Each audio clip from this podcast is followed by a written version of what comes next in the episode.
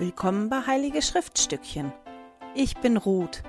In diesem Podcast möchte ich mit dir meine Begeisterung für die Heiligen Schriften teilen. Hallo ihr Lieben, herzlich willkommen zu einer neuen Episode. Wir beschäftigen uns diesmal mit Helamann 7 bis 12. Eigentlich will ich mir ja immer Mühe geben oder mein Ziel ist immer irgendwo zwischen 30 und 40 Minuten zu bleiben, damit das alles nicht zu lange wird. Ich hoffe, ich schaffe das diesmal, aber ich habe so viel, was ich heute erzählen will, ähm, dass das gut sein kann, dass ich ein bisschen länger werde. Aber ihr könnt euch ja das Video oder auch den Podcast in Häppchen unterteilen. Man muss ja nicht alles auf einmal gucken oder hören. Okay, steigen wir direkt in Helaman 7 ein. Nefi kommt wieder von seiner Missionsreise aus dem Land nordwärts und er war da nicht ganz so erfolgreich. Die Menschen dort wollten das Wort Gottes nicht hören. Und als er zurückkommt, entdeckt er, dass auch sein Volk da in einem schrecklichen Zustand ist. So steht das in Helaman 7, Vers 4.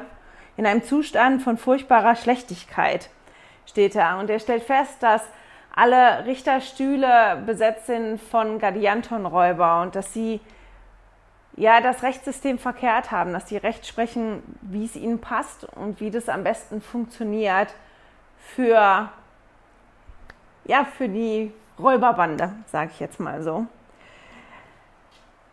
Und weil er so betrübt ist darüber, fängt er halt wirklich damit an, dass wir lesen können, ab Vers 7, Helaman 7, Vers 7, dass er sagt, Oh, dass doch meine Tage in den Tagen gewesen wären, da mein Vater Nehefi anfangs aus dem Land Jerusalem weggegangen ist. Also der wünscht sich wirklich, hätte ich doch in einer anderen Zeit gelebt, dann wäre es viel einfacher gewesen, die Menschen dazu zu bringen, ja, die Worte Gottes zu hören und die auch anzunehmen, weil das da einfacher gewesen ist.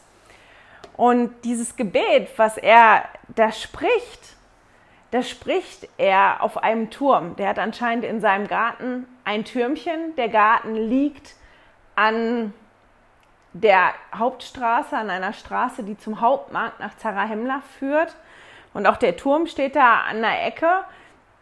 Und da muss relativ viel los gewesen sein. Und wir können lesen, dass er seine Seele vor Gott ausgeschüttet hat. Und als er fertig war damit und sich erhoben hat, dass er gesehen hat, dass eine Menschenmenge sich versammelt hat, die ihn beobachtet hat dabei und sich gewundert hat darüber. Meine Güte, was ist denn so schlimm, dass der seine Seele so vor Gott ausbreiten muss und ausschütten muss?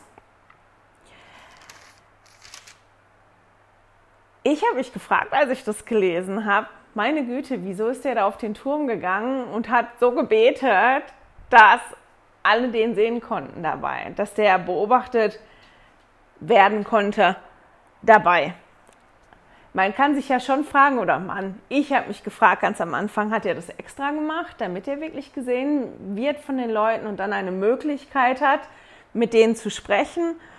Oder war dem das einfach egal in dem Moment, dass ihm das so wichtig war, dass er seine Seele vor Gott ausschüttet, dass er sich diesen Platz gesucht hat und vielleicht gar nicht im Hinterkopf hatte oder nicht darüber nachgedacht hat, wenn ich da jetzt hingehe und, und bete, und meine Seele vor Gott ausschütte, dann kann ich beobachtet werden. Und es ist wirklich sehr, sehr wahrscheinlich, dass ich beobachtet werde.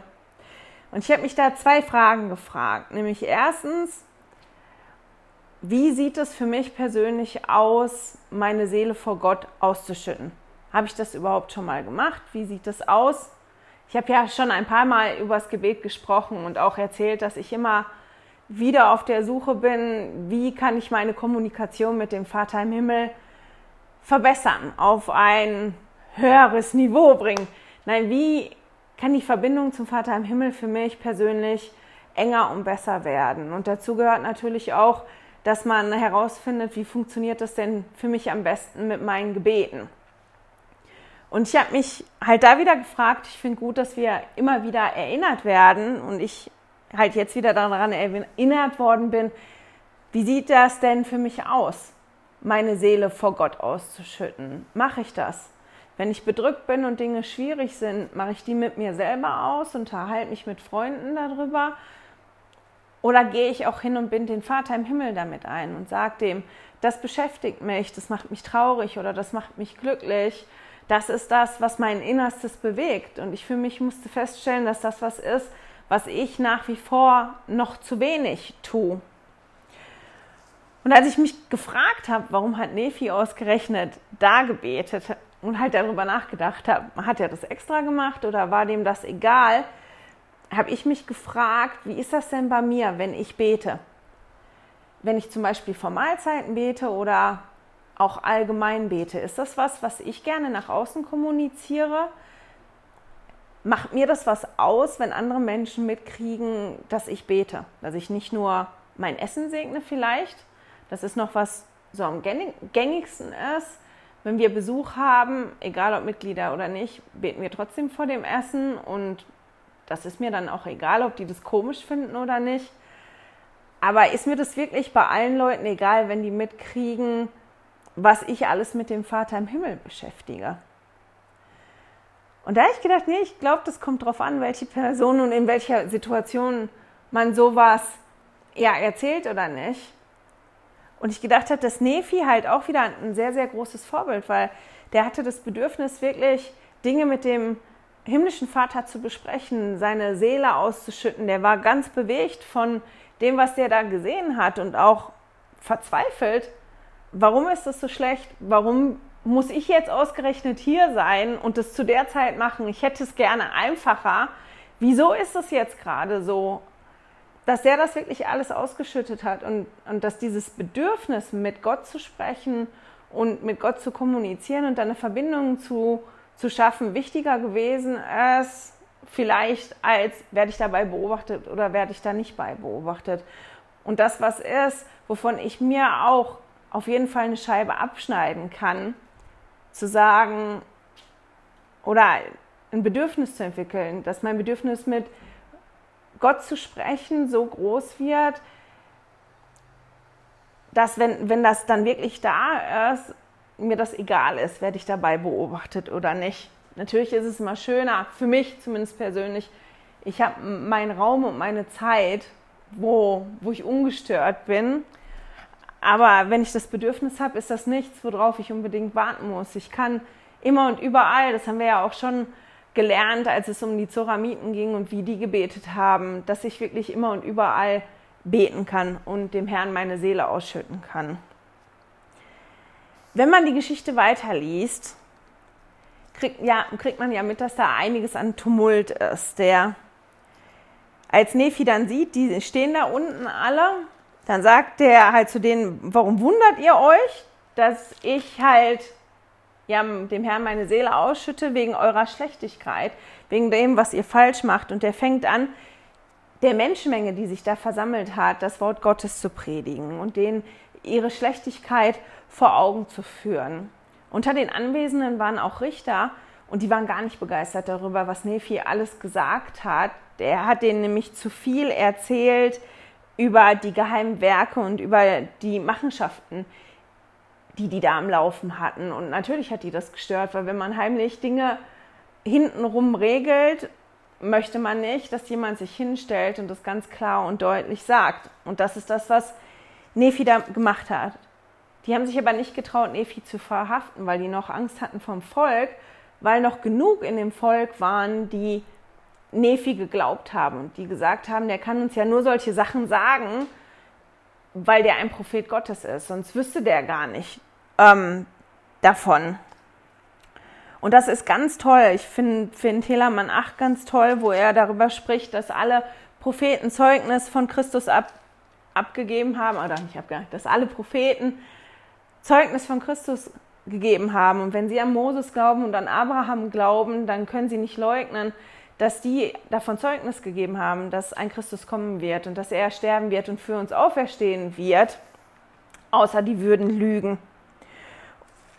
Und der, um die zu überzeugen oder nicht zu überzeugen, der prophezeit dann quasi was. Der sagt, okay, ich gebe euch ein Zeichen oder ich zeige euch ein Wunder. Wenn ihr jetzt geht zu eurem Richterstuhl, dann seht ihr, dass der ermordet worden ist. Und zwar von seinem Bruder, der auch auf dem Thron der nicht auf den Thron, der auf den Richterstuhl kommen wollte. Und die schicken halt fünf Männer aus, um nachzugucken, ist das so, wie Nephi das gesagt hat? Und die gehen dahin und sehen, dass der Richter, der oberste Richter, wirklich umgebracht worden ist und sind so verwundert darüber, dass die umfallen. Der Mörder ist entkommen und die Leute, die danach kommen, denken, die fünf haben den Richter ermordet und sperren die ins Gefängnis. Dann wird die Beerdigung organisiert und so weiter und so fort. Und nach der Beerdigung fällt den Richtern ein, Moment mal, Nephi hat das ja prophezeit. Was ist eigentlich mit den fünf Zeugen geworden, die wir losgeschickt haben, um zu gucken, ob das genau so gewesen ist, wie Nephi das gesagt hat? Und die anderen Leute sagen, wir wissen nichts von den Zeugen, aber da waren die fünf Leute und wir haben die eingesperrt, weil wir gedacht haben, der hätte die ermordet. Und die lassen die fünf vor sich kommen und befragen die. Und die bezeugen das, dass das genauso gewesen ist, wie, wie Nephi das gesagt hat. Und ich erzähle gerade die ganze Geschichte, aber das ist wichtig, weil ich die Geschichte gleich ein bisschen auseinandernehme. Ähm und die Richter sagen dann halt, okay, wenn das so gewesen ist, wie Nephi das gesagt hat, dann muss der sich zusammengetan haben mit einem anderen, um das so aussehen zu lassen, als wenn der das prophezeien könnte. Also müssen wir jetzt hingehen, wir verhaften den jetzt, weil der ist schuld daran, dass unser Richter ermordet worden ist. Und die fünf Männer, die haben sich bekehrt in der Zeit im Gefängnis und haben gesprochen gegen die Richter, aber trotzdem wird Nephi halt vorgeführt und Nephi sagt denen halt dann, okay, ich habe mich mit niemandem verbündet, ich kann nur die Sachen sagen, die der Herr mir gesagt hat, aber wenn ihr jetzt geht zu dem Bruder von dem ermordeten Richter und den die und die Sachen fragt, dann wird derjenige so und so reagieren und der wird nachher gestehen. Und genauso wie Nephi das gesagt hat, passiert das dann auch. Und dann ist es ganz spannend. Dann lesen wir nämlich auf einmal im Kapitel 10, dass, oder wir lesen am Ende von Kapitel 9 noch, dass, dass einige Menschen Nephi und den fünf geglaubt haben, andere aber nicht. Und dann können wir in Kapitel 10 lesen, dass es eine Spaltung gegeben hat, dass manche geglaubt haben, manche nicht. Und dass die sich dann alle verteilt haben und alle ihrer Wege gegangen sind. Und Nephi, der ja der Mittelpunkt dieses Geschehens gewesen ist die ganze Zeit, einfach so haben stehen lassen. Also diese Menge hat sich aufgelöst und der stand dann da so einfach. Und dann lesen wir, genau, Helaman 10, Vers 2 und 3. Und es begab sich, Nephi ging seinen Weg zu seinem eigenen Haus und dachte über das nach, was der Herr ihm gezeigt hatte. Und es begab sich, als er nachdachte, und das war wegen der Schlechtigkeit des Volkes der Nephiten, ihrer geheimen Werke der Finsternis und ihrer Morde und ihrer Plünderung und allerlei Übeltaten sehr niedergeschlagen. Und es begab sich, als er so im Herzen nachdachte, siehe da, er ging eine Stimme an ihn, nämlich, also der war da in dem Tumult und der hat das reflektiert und hat darüber nachgedacht. Über das, was passiert ist. Und das ist auch ein Punkt, wenn ich an mich denke und an meine Gebete, an meine persönliche Kommunikation mit dem Vater im Himmel, kann ich sagen, dass das für mich persönlich das größte Manko ist, mir Zeit zu nehmen, nachzudenken und nachzufassen, nachzufühlen, wenn ich gebetet habe. Das muss ja nicht unbedingt immer direkt nach dem Gebet sein, aber wenn ich darüber nachdenke, wann habe ich mir das letzte Mal wirklich Zeit genommen, Ruhe genommen, zu meditieren darüber oder nachzudenken darüber. Das kann man ja beim Laufen machen, das kann man beim Stillsitzen machen. Da habe ich gedacht, da muss ich wirklich schwer nachdenken wann ich mir das letzte Mal Zeit genommen habe. Und da muss ich aufpassen, dass ich nicht wieder mit der Begründung komme, ich habe da keine Zeit für oder ich habe das vergessen.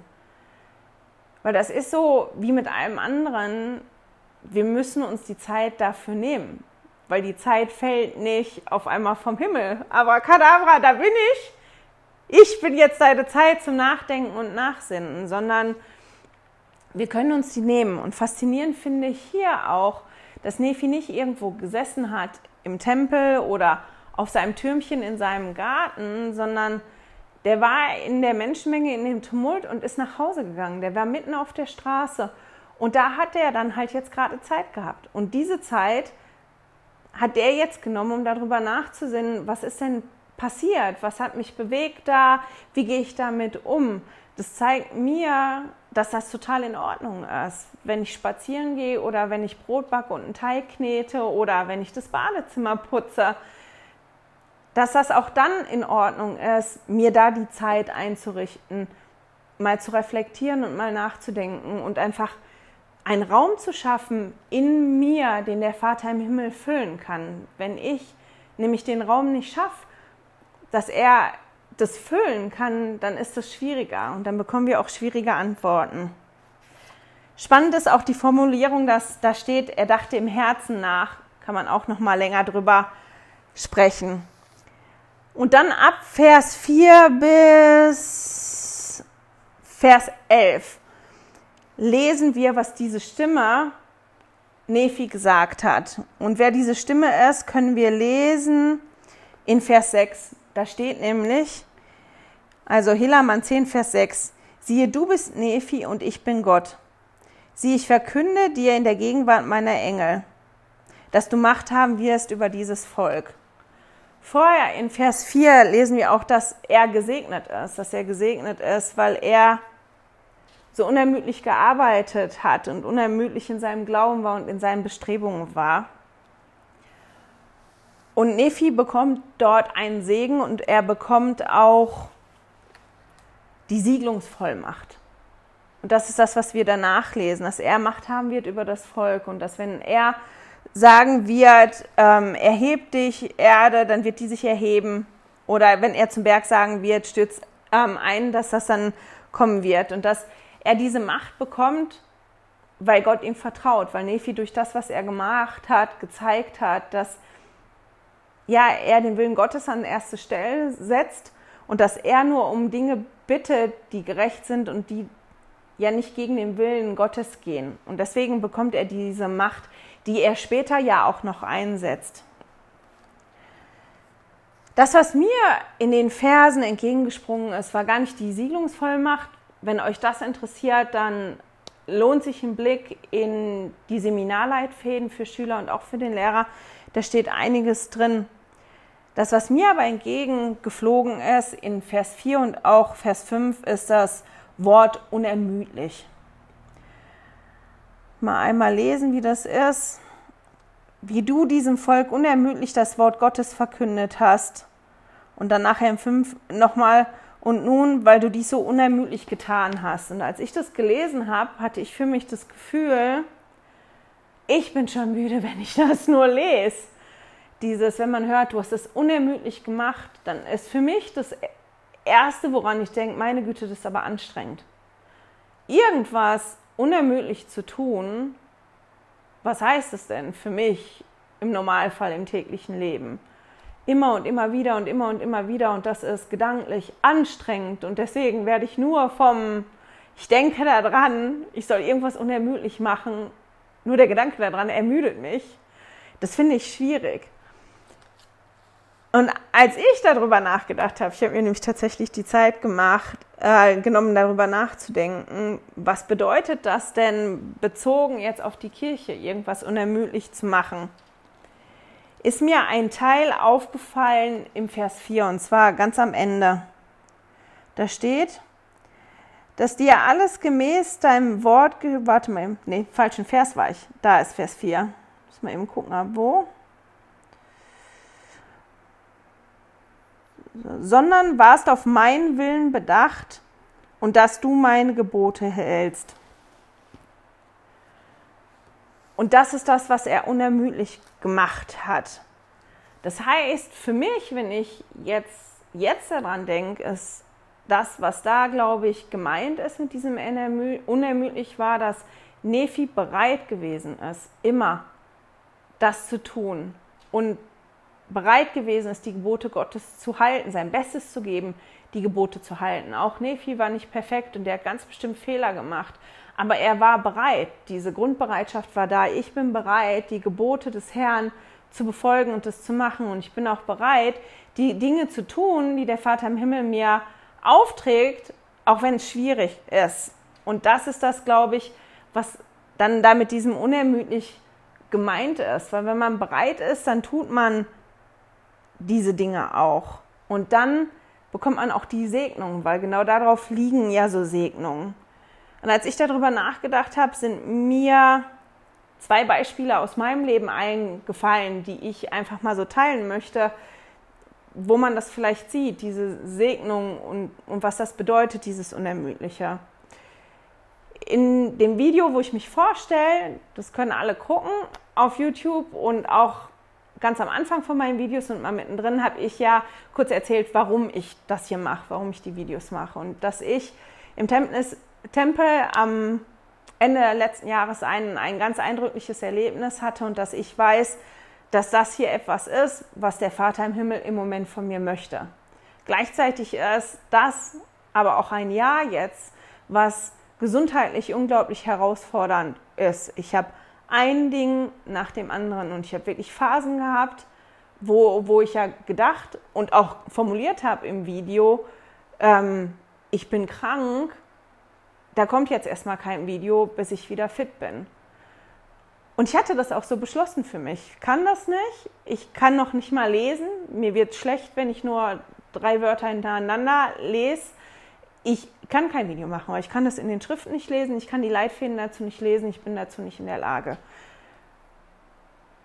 Und dann ist aber das Gefühl gekommen, doch, du sollst das aber trotzdem machen. Und das ist das, was ich dann gemacht habe. Und das Faszinierende dabei ist, wenn man auf einmal feststellt, dass Dinge möglich sind, die man vorher nicht für möglich gehalten hätte, weil ich konnte nicht lesen, ohne dass mir so schwindelig geworden ist, dass, dass mir schlecht geworden ist. Aber wenn ich das vorbereitet habe für das Video, das hat funktioniert.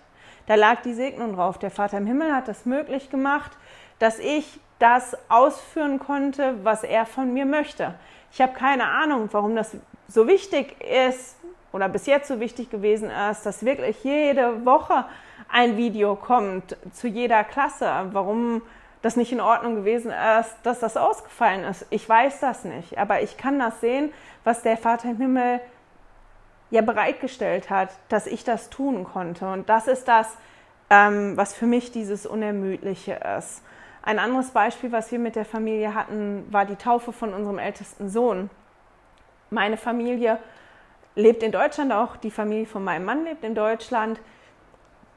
Die Familie von meinem Mann, das sind keine Mitglieder und wir haben die Taufe hier in der Schweiz gemacht und die sind alle angereist und wir waren wirklich kurz vorher sehr krank. Wir haben Durchfall und Erbrechen gekriegt. Wir hatten das, wie heißt das, Nora, Nova, Virus, dieses eine Virus, was so ganz oll ist, wo man wirklich Durchfall und Erbrechen kriegt. Und ich habe schon mit dem Kinderarzt konferiert, weil der Theodor das auch ganz schlimm hatte. Gibt es irgendein Medikament, wo man das für einen halben Tag stilllegen kann? Weil wir gehen da in dieses Taufbecken und das wäre ganz schlecht, wenn da oben oder unten was rauskommen würde.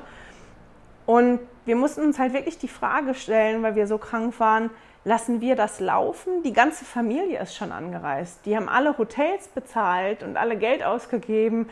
Die sind alle angereist, um teilzunehmen daran lassen wir das jetzt ausfallen? Wir können das wie nicht ausfallen lassen, aber wie funktioniert das? Und wir sind hingegangen und haben uns wirklich ja hingekniet und gebetet und gesagt, Vater im Himmel, wir wissen, dass die Taufe wichtig ist. Wir haben das Gefühl, dass es wichtig ist, dass die Familie daran teilnimmt. Aber wir können nicht sehen, wie das funktionieren soll. Das geht nicht, das funktioniert nicht.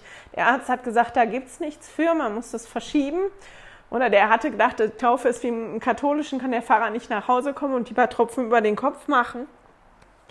Und wir haben wirklich ein Wunder erlebt als Familie. Wir sind nämlich ab dem Moment, wo wir losgefahren hier, sind hier zu Hause, für die ganze Taufe war nichts. Keiner musste sich übergeben, keiner hatte Durchfall während der Zeit. Und das hat angehalten bei mir bis zu dem Zeitpunkt, wo ich hier zu Hause wieder reinmarschiert bin, indem ich durch die Türe bin musste ich auf die Toilette gehen.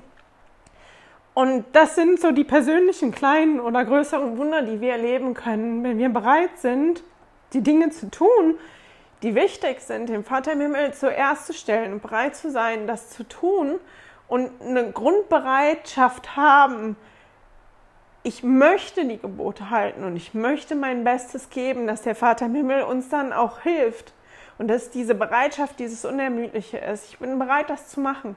Ich bin bereit, das zu machen, auch wenn es jetzt gerade schwierig ist oder auch wenn ich mir überhaupt nicht vorstellen kann, wie das funktionieren soll. Und dass die Segnungen dann diese Wunder sind, die passieren, dass wir in der Lage sind, Dinge zu leisten, von denen wir gar nicht gedacht haben, dass die möglich sind. Und dann ist dieses Unermüdliche gar nicht mehr so ermüdend für mich, wenn ich das lese. Wir lesen nachher in den Kapiteln, und ich habe das ja auch kurz erzählt, davon, dass die fünf, die losgeschickt worden sind, um zu gucken, ob der oberste Richter wirklich ähm, ermordet worden ist, sprechen gegen die Richter, die dann sagen, äh, dann hat Nephi sich verabredet ähm, dazu, den ermorden zu lassen und dass die gesprochen haben dagegen. Das können wir lesen. Jetzt muss ich mal schnell gucken. In, ich glaube, ich habe den falschen Vers aufgeschrieben. Jetzt muss ich mal schnell suchen. Ähm, also die, die sprechen dagegen. Meine Güte, ist ganz schlecht da. Das lesen wir in Helaman 9, Vers 18. Doch wiesen sie die Richter wegen der Worte zurecht, die sie gegen Nephi gesprochen hatten, und stritten sich mit ihnen, einer mit dem anderen, sodass sie sie beschämten. Ich meine, die Richter holen den Nephi dann trotzdem und beschuldigen den des Mordes, aber die sind halt wirklich bekehrt worden im Gefängnis. Und dann lesen wir in Helaman 9, Vers 39. Und es gab einige von den Nephiten, die den Worten Nephis glaubten, und es gab auch einige, die wegen des Zeugnisses der fünf glaubten, denn diese hatten sich bekehrt, als sie im Gefängnis waren. In den Leitfäden, wenn man die liest, steht viel darüber, wie wichtig das ist, dass wir dem Propheten glauben, dass wir dem Propheten folgen, dass wir die Dinge umsetzen. Und ich finde es ganz wichtig, aber weil es so viel Material gibt und weil wir da schon so viel drüber gesprochen haben, möchte ich das jetzt hier nicht besprechen. Es gibt eine ganz tolle ähm, Geschichte dazu oder ein Zitat im Sonntagsschulleitfaden für dieses Jahr auf der Seite 103 von Neil L. Anderson, die auch dazu passt. Die ähm, packe ich ins Zusatzmaterial. Die möchte ich jetzt nicht vorlesen, die ist zu lang, aber die passt ganz toll dazu. Ich möchte sprechen über die Zeugnisse der fünf das waren ja Menschen wie das Volk, also quasi Menschen wie du und ich. Ein Zeugnis von einem Prophet oder einem Apostel ist eine mächtige Sache und ist auch ganz wichtig. Aber manchmal kann das vielleicht ein bisschen weit weg sein, weil die Person weit weg ist und nicht greifbar ist. Und dann hat man manchmal vielleicht den Gedanken, naja, für die ist es ja einfach oder ist ja klar, dass der ein Zeugnis hat, weil der hat ja da die Berufung und der arbeitet da drin. Und ist es nicht so, dass wenn eine Person, die wir kennen und die wir schätzen, uns irgendwas erzählt, dass die erstmal so Vorschusslorbeeren kriegt, der hört man doch zu und der vertraut man ja auch schon mal eher. Und wie machtvoll kann dann ein Zeugnis sein, ja, von einer Person, die wir kennen. Und das ist auch das, was wir da sehen. Und ich finde es ganz toll, dass das da auch geschrieben steht, dass manche Nephi geglaubt haben, aber dass es auch einige gab, die den fünf geglaubt haben und dass halt beides wichtig ist. Das Zeugnis, was wir hören vom Propheten und das Zeugnis, was wir hören von Menschen, ja, die sind wie du und ich, Menschen, die wir kennen, von Mitgliedern zum Beispiel. Wäre das nicht schön, das ist ja immer eine Vision, die ich habe von einer Zeugnisversammlung oder auch von einer Abendmahlsversammlung, ähm, ihr mal wirklich zu hören, was denn das Zeugnis ist. Was ist das, wovon die Menschen, die ich kenne und die ich mag und denen ich vielleicht auch vertraue, wovon haben die ein Zeugnis? Was sind denn die Bereiche, wo das Zeugnis schon ist? Wie haben die das Zeugnis bekommen? Und was bewirkt dieses Zeugnis im Leben von denen? Und stell mir das immer so schön, wenn das so erzählt worden oder erzählt werden würde. Klar sind Geschichten toll und das ist auch immer toll. Ich lese ja auch immer Zitate vor von Propheten, wo ich das Gefühl habe, die können das viel besser ausdrücken als ich selber. Aber ich glaube, dass wenn wir lernen, dem Vater im Himmel zu vertrauen, unser Zeugnis zu geben und zu sagen, was ist denn das, woran ich wirklich glaube? Wie bin ich da dran gekommen? Und was bewirkt das in meinem Leben? Was hat das verändert oder was macht dieses Zeugnis gerade bei mir? Was ist das, dass, dass ich das viel aufbauender fände, wenn ich das hören würde oder viel spannender fände und dass das auch wichtig ist. Unser Zeugnis ist wichtig und deswegen ist es so wichtig, dass wir auch bereit sind, das zu teilen, mal in uns reinzugehen und zu hören, was ist das, woran ich glaube und was ist das, ja, was das bewirkt bei mir und das mal mit den anderen Menschen zu teilen. Ich glaube, dass wir uns unglaublich stärken könnten und so einen richtigen Push ja, bekommen könnten, wenn wir anfangen würden, das alle zu machen und vielleicht als Beispiel voranzugehen, wenn wir eine Ansprache haben, wenn wir schon Kirche haben oder bei der nächsten Zeugnisversammlung mal in uns reinzuhören, spüre ich den Geist, sollte ich mal aufstehen und sollte ich das mal sagen, wovon ich wirklich ein Zeugnis habe und was dieses Zeugnis in mir und in meinem Leben bewirkt. Kommen wir zum letzten Punkt und den ich, der mir am meisten ins Auge gestochen ist, diesmal beim Lesen. Es ist ja sehr faszinierend zu lesen von diesen Kreisen, in denen sich immer alles bewegt nicht nur im Buch Mormon, auch in der Bibel. Die Menschen sind gesegnet. Wir haben da ja letzte Woche drüber gesprochen, brauchen wir nicht groß drüber zu sprechen. Und ich habe mich halt gefragt, meine Herren, wie kommt das denn, dass die Menschen in den Schriften oder auch die Menschen heute, weil die, die Kapitel, die wir jetzt im Moment lesen, so nah sind an unserer Zeit heute, wenn man da richtig drin liest, findet man so viele Dinge, die heute auch passieren. Also kann man sich die Frage auch für heute stellen, wie kommt das, dass die Menschen das so schnell vergessen, was die für Segnungen bekommen haben, was die für Wunder erlebt haben? Ähm, Nephi macht ja dann da tatsächlich eine, eine, Hungersnot, damit die Menschen nicht durch den Krieg zugrunde gehen, sondern dass die sich an Gott erinnern, die kehren um. Es, Nephi betet für Regen, der Regen kommt. Und dann werden die wieder schlecht. Und zwischen der Hungersnot und dass die wieder schlecht werden, sind, glaube ich, nur vier Jahre. Müsste ich jetzt nochmal nachgucken. Aber das sind wirklich nicht viele Jahre, um, um die es da geht. Warum vergessen die Menschen das so schnell? Warum vergesse ich irgendwas ganz schnell? Und das, was mir aufgefallen ist in den Versen, überhaupt diesmal, als ich Buch Mormon gelesen habe, aber in den Versen ganz, ähm, ganz intensiv, Entschuldigung, ist, dass ganz oft von dem Herzen gesprochen wird. Dass ähm, ja, das Herz erwähnt wird auf verschiedene Arten und Weisen, wie das Nephi im Herzen nachgedacht hat oder dass er wegen der übergroßen Besorgnis seines Herzens gebetet hat. Und das ist spannend, das mache ich, denke ich, auf den Studierzettel drauf, dass ich die, die Verse mal raussuche, die mir jetzt aufgefallen sind. Ich hoffe, ich habe keinen überlesen. Dass man da mal wirklich rausschreibt, was steht denn da über das Herz und was passiert wegen dem Herzen.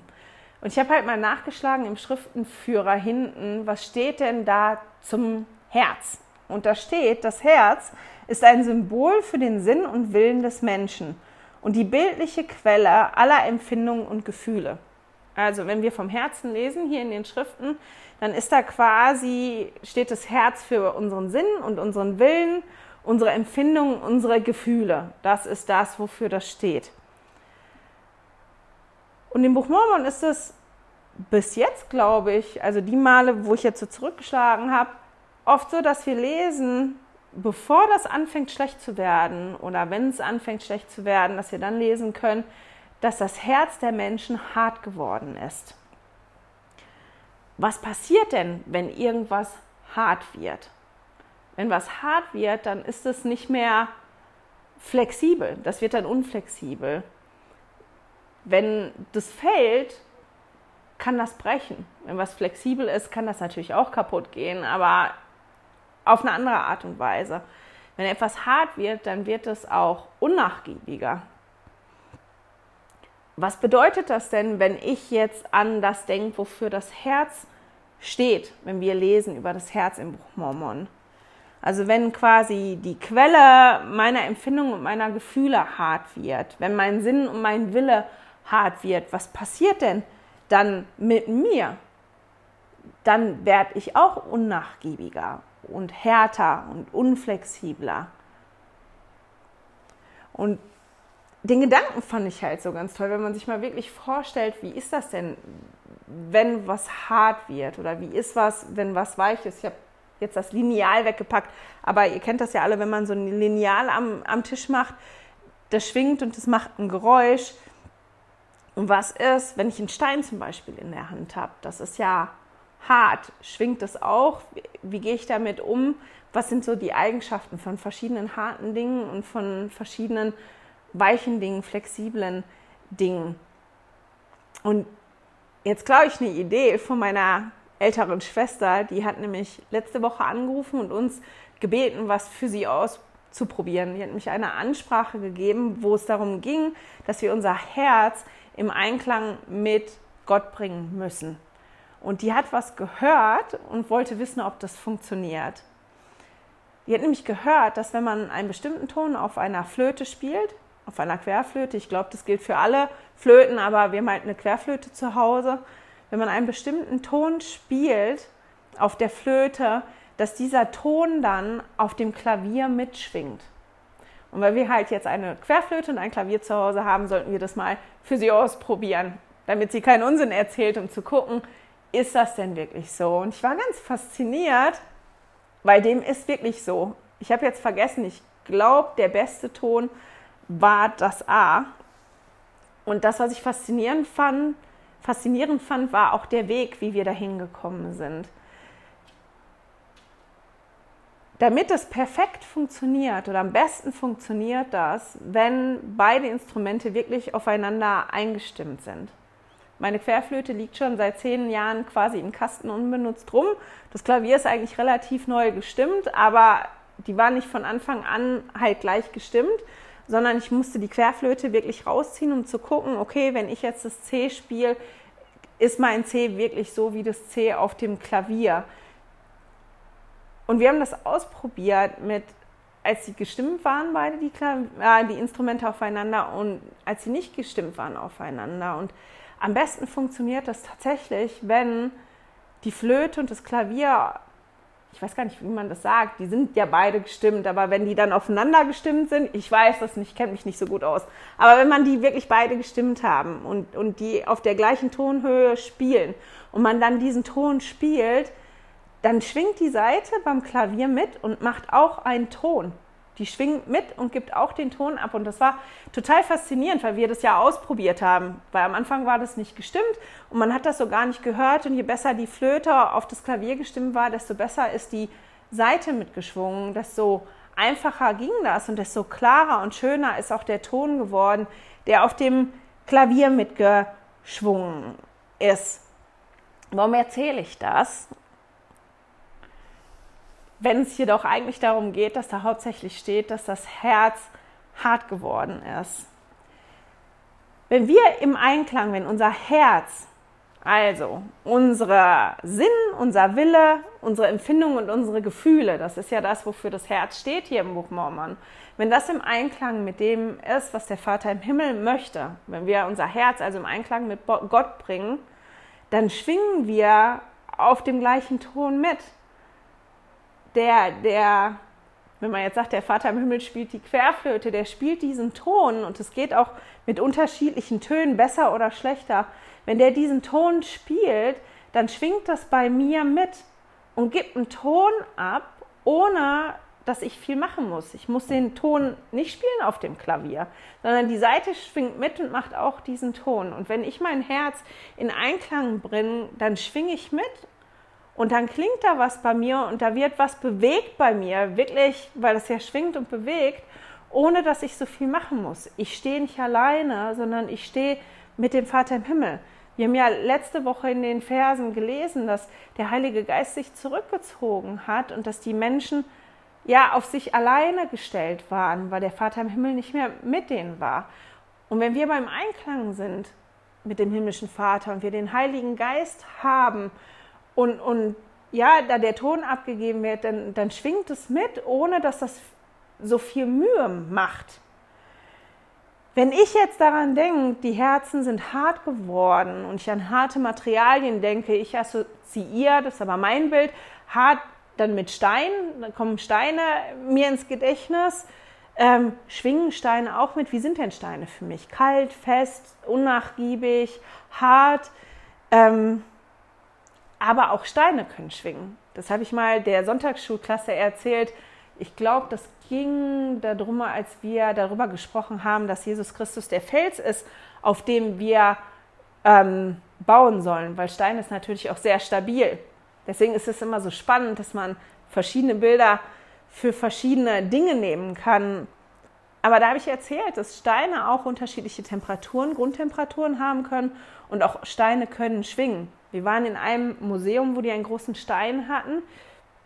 Wenn man den richtig angerieben hat, man musste das aber auf eine bestimmte Art und Weise machen, eine ganze Weile machen, dann hat der Stein auch angefangen zu schwingen und der hat einen Ton gegeben. Das war ganz irre, weil diesen Ton konnte man dann überall in seinem Körper fühlen. Also auch Steine können schwingen, aber um einen Stein zum Schwingen zu bringen, nicht jeder Stein kann schwingen, braucht es viel, viel mehr, als wenn eine Flöte und ein Klavier aufeinander abgestimmt sind und man den Ton spielt auf der Flöte, dann schwingt die Seite von alleine mit. Und das ist gar kein Vergleich dazu, wie es ist, bestimmte Steine, die, die so Musik machen können, zum Schwingen zu bringen. Das ist viel anstrengender. Man braucht da viel mehr für. Und so ist das. Wenn wir unser Herz verhärten, dann ist da kein Raum. Da ist weniger Raum. Unser Herz kann nicht so leicht schwingen und da ist kein Platz. Wenn, wenn man sich das anguckt in den Kapiteln, dann steht da ganz oft, ihr, ihr Herz ist hart geworden und sie wollten die Worte des Herrn nicht hören. Ich möchte den Ton nicht hören und ich möchte nicht mitschwingen. Das ist hart geworden und ich möchte das nicht, weil das ist hart und damit das mitschwingt, ist es viel anstrengender.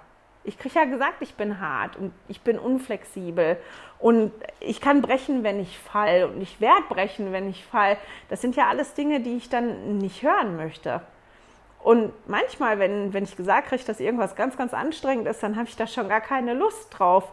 Und wie viel einfacher ist es, wenn mein Herz im Einklang mit dem Vater im Himmel ist und das so mitschwingt und, und ich mitkriege, ich muss das nicht alleine machen. Das passiert nicht alleine und das ist nicht so anstrengend. Und ich fand, das war für mich ein ganz, ganz tolles Bild, mich zwischendrin daran zu erinnern, Raum zu machen und so flexibel zu sein und so weich und so offen zu sein, dass ich ja im Einklang bin mit dem Vater im Himmel, dass ich mitschwingen kann und dass ich sehen kann, wenn ich im Einklang bin, ich schwinge mit.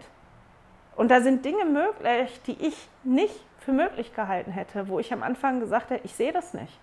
Ich kann das nicht, ich sehe das nicht, das ist zu schwer, das funktioniert so nicht. Um mitzukriegen, je mehr ich gestimmt bin auf den Vater im Himmel, je mehr ich im Einklang bin mit dem Vater im Himmel, desto mehr kann ich mitschwingen mit dem Vater im Himmel. Und desto mehr passiert da gemeinsam und desto weniger bin ich auf mich alleine gestellt und muss für mich alleine gucken. Und das war ein ganz, ganz tolles Bild für mich, weil ich ja darüber nachgedacht habe und ich die Dinge in meinem Leben wirklich sehen konnte und mich das, wenn das schwierig ist, daran erinnert, dass es möglich ist. Natürlich hätte ich das auch gerne anders. Ich hätte gerne, dass ich nicht nur in der Lage bin, Großes zu machen und dass es leichter wird, wenn ich Dinge mache für den Vater im Himmel. Ich hätte gerne, der wird so machen und ich wäre gesund und all die Schwierigkeiten, die ich im Moment habe, die wären weg. Im Moment ist das anscheinend nicht das, was der Vater im Himmel für mich für wichtig findet, auch wenn ich das persönlich ganz toll fände. Aber ich kann halt trotzdem sehen, weil ich diese Erlebnisse gehabt habe und zurückblicken kann, ja, dass unglaublich Großes möglich ist und dass ich mit dem Vater im Himmel so viel mehr schaffen kann, als ich alleine schaffen kann. Und ja, dass da so viel mehr ja auch in mir möglich ist. Aber wenn ich daran denke, dass auch Steine schwingen können, ist es auch ein Trost für mich, daran zu denken, dass der Vater im Himmel der Meistermusikant ist, oder ich weiß gar nicht, wie man das sagt. Der Vater im Himmel kann, wenn wir das zulassen, im Prinzip alles zum Schwingen bringen. Der kann auch einen Stein zum Schwingen bringen. Und dadurch, dass der Stein schwingt, kommt er in Bewegung und macht vielleicht dann auch Raum, dass das nicht mehr so hart ist. Und für mich ist das ein Trost, dass wenn mein Herz manchmal hart wird, aus welchen Gründen auch immer, aus Dingen, die in meinem Leben so querlaufen, dass ich das nicht verstehe, aus Fragen, die mich so umtreiben oder einfach, weil ich die Worte des Herrn nicht hören will, ob das mich selber betrifft oder ob das meine Lieben betrifft, ist das ein Trost für mich, dass der Vater im Himmel uns nicht aufgibt. Der Vater im Himmel liebt uns. Das können wir in Helaman 12 lesen, dass der Vater im Himmel ja, uns segnet, dass er eine unendliche Güte hat. In Helaman 12, Vers 1 steht, dass der Herr in seiner großen, unendlichen Güte diejenigen segnet und gedeihen lässt, die ihr Vertrauen auf ihn setzen. Der Vater im Himmel ist unendlich gütlich und er liebt uns unendlich und das ist unglaublich groß und er gibt uns nicht auf. Und selbst wenn Teile von unserem Herzen hart geworden sind und da die Worte keinen Raum haben und ich, warum auch immer, nicht wirklich im Einklang mit dem Herrn sein kann, hilft er mir trotzdem, dass ich das erkenne und dass auch das so zum Schwingen gebracht wird, dass ich erkenne, dass das einfacher ist, dass viele Dinge einfacher sind und besser möglich sind, wenn mein Herz mehr im Einklang mit dem Vater im Himmel ist. Und mit dem Gedanken schicke ich euch in die nächste Woche. Ich hoffe, ihr könnt die Liebe vom Vater im Himmel für euch spüren und das erkennen, dass wenn ihr Raum macht in euch selber und ihr, wenn ihr immer mehr im Einklang mit dem Vater im Himmel kommt, viele Dinge für euch möglich sind und dass ihr auch müheloser mitschwingen könnt mit dem Vater im Himmel zusammen. Ich hoffe, wir sehen und hören uns nächste Woche wieder.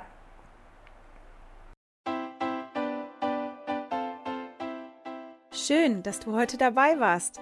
Danke fürs Zuhören.